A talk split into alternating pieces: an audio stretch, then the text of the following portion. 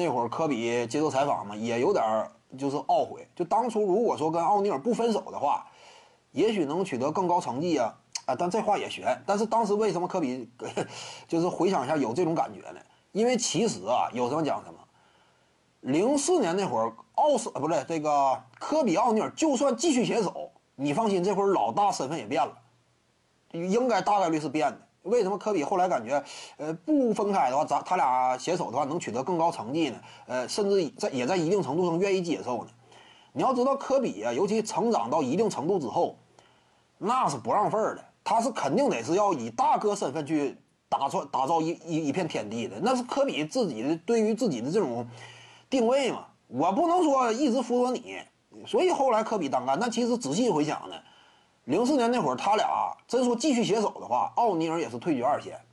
其实零三年开始就已经交接班了，就是零二到零零三赛季，零一到零二那是奥尼尔几乎就是最后的辉煌，几乎最后的辉煌。那是规则刚刚改，联盟当中还没有大部分适应。但是零三年开始就不行了，他打邓肯都没有统治力了。当时零三年嘛，邓肯说实话场上发挥比他强，为什么？你的时代过去了。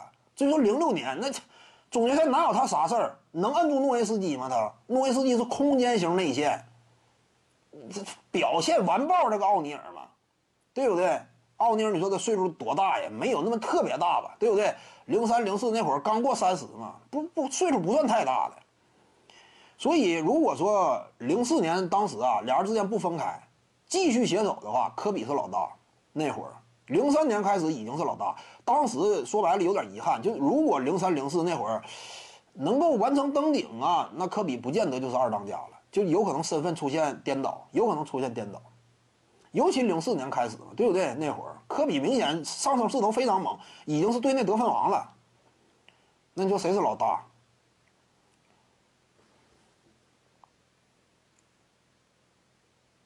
但是还有问题。就是奥尼尔，就算跟科比不分开啊，零四年，说白了不分开也没什么意思，因为奥尼尔他巅峰不在了。零四年之后哪哪有统治力？就是争冠级别的角度费劲了，当时奥尼尔已经费劲了。那你说这种情况之下，勉强搁一块携手，能不能说继续拿冠军也难呗？因为零零三零四都已经没拿冠军了，当时马刺队也是兵强马壮，零三年马刺就赢了，对不对？怎么讲呢？也不太好整。就之后这么打也不太好整了。徐静宇的八堂表达课在喜马拉雅平台已经同步上线了。